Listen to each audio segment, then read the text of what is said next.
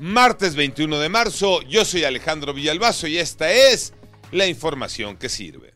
Tuvieron que pasar más de cinco semanas, tuvo que llevarse el asunto hasta la mañanera con el presidente López Obrador, tuvo que tomar cartas en el asunto la secretaria de Seguridad Rosa Isela Rodríguez. Todo esto para que los familiares de Damián fueran escuchados. Damián es el pequeñito de tres años que murió en su guardería en Tuxtla Gutiérrez, en Chiapas.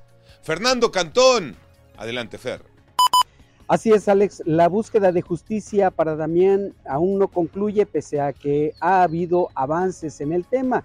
Y es que el presidente de la República, Andrés Manuel López Obrador, y la secretaria de Seguridad y Protección Ciudadana, Rosa Isela Rodríguez, se reunieron con los padres de Damián y se comprometieron dar puntual seguimiento al caso. Esta misma semana podrían darse nuevas órdenes de aprehensión en contra de la directora del Centro Educativo Penguin and Bay, Brunet Ortega, y algunos maestros que pudiesen estar involucrados en la muerte del pequeño Damián el pasado 7 de febrero. Otra vez hay problemas con el pago de las pensiones para los abuelitos. Iñaki Manero. Gracias, Alex. Que ni se les ocurra, estoy hablando de los adultos mayores, tratar de sacar su dinero en bancos que no sea el oficial, los bancos del bienestar, porque todo parece indicar que eso les costaría quedarse sin su pago varios meses. Vamos a escuchar esta tragedia, sí, con Moni Barrera. En la alcaldía Coyoacán, Ana Lucía, de 78 años, acudió primero a Banorte para tratar de retirar los 4.800 pesos de su pensión bienestar. Primero el cajero automático no le reconocía la cuenta y un día después la notificación de que fue retenida su pensión, por lo que interpuso una queja por escrito, pero la respuesta puede tardar hasta ocho meses. Le advierten en el Banco del Bienestar.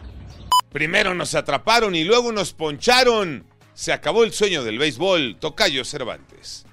Así es, Tocayo, bailó las calmadas. México se quedó a tres outs de avanzar a la final del Clásico Mundial de Béisbol, pero Japón, con un gran regreso en la novena entrada, los dejó fuera y avanzó al partido por el título que ahora disputará ante los Estados Unidos en Miami, Florida. Ni modo, Gallegos no pudo sacar ningún out en el último inning y con el doble de Murakami, Japón ganó el juego y México está de regreso. Yo soy Alejandro Villalbazo, nos escuchamos como todos los días de 6 a 10 de la mañana, 88.9 y en digital a través de iHeartRadio. Pásenla bien, muy bien, donde quiera que estén.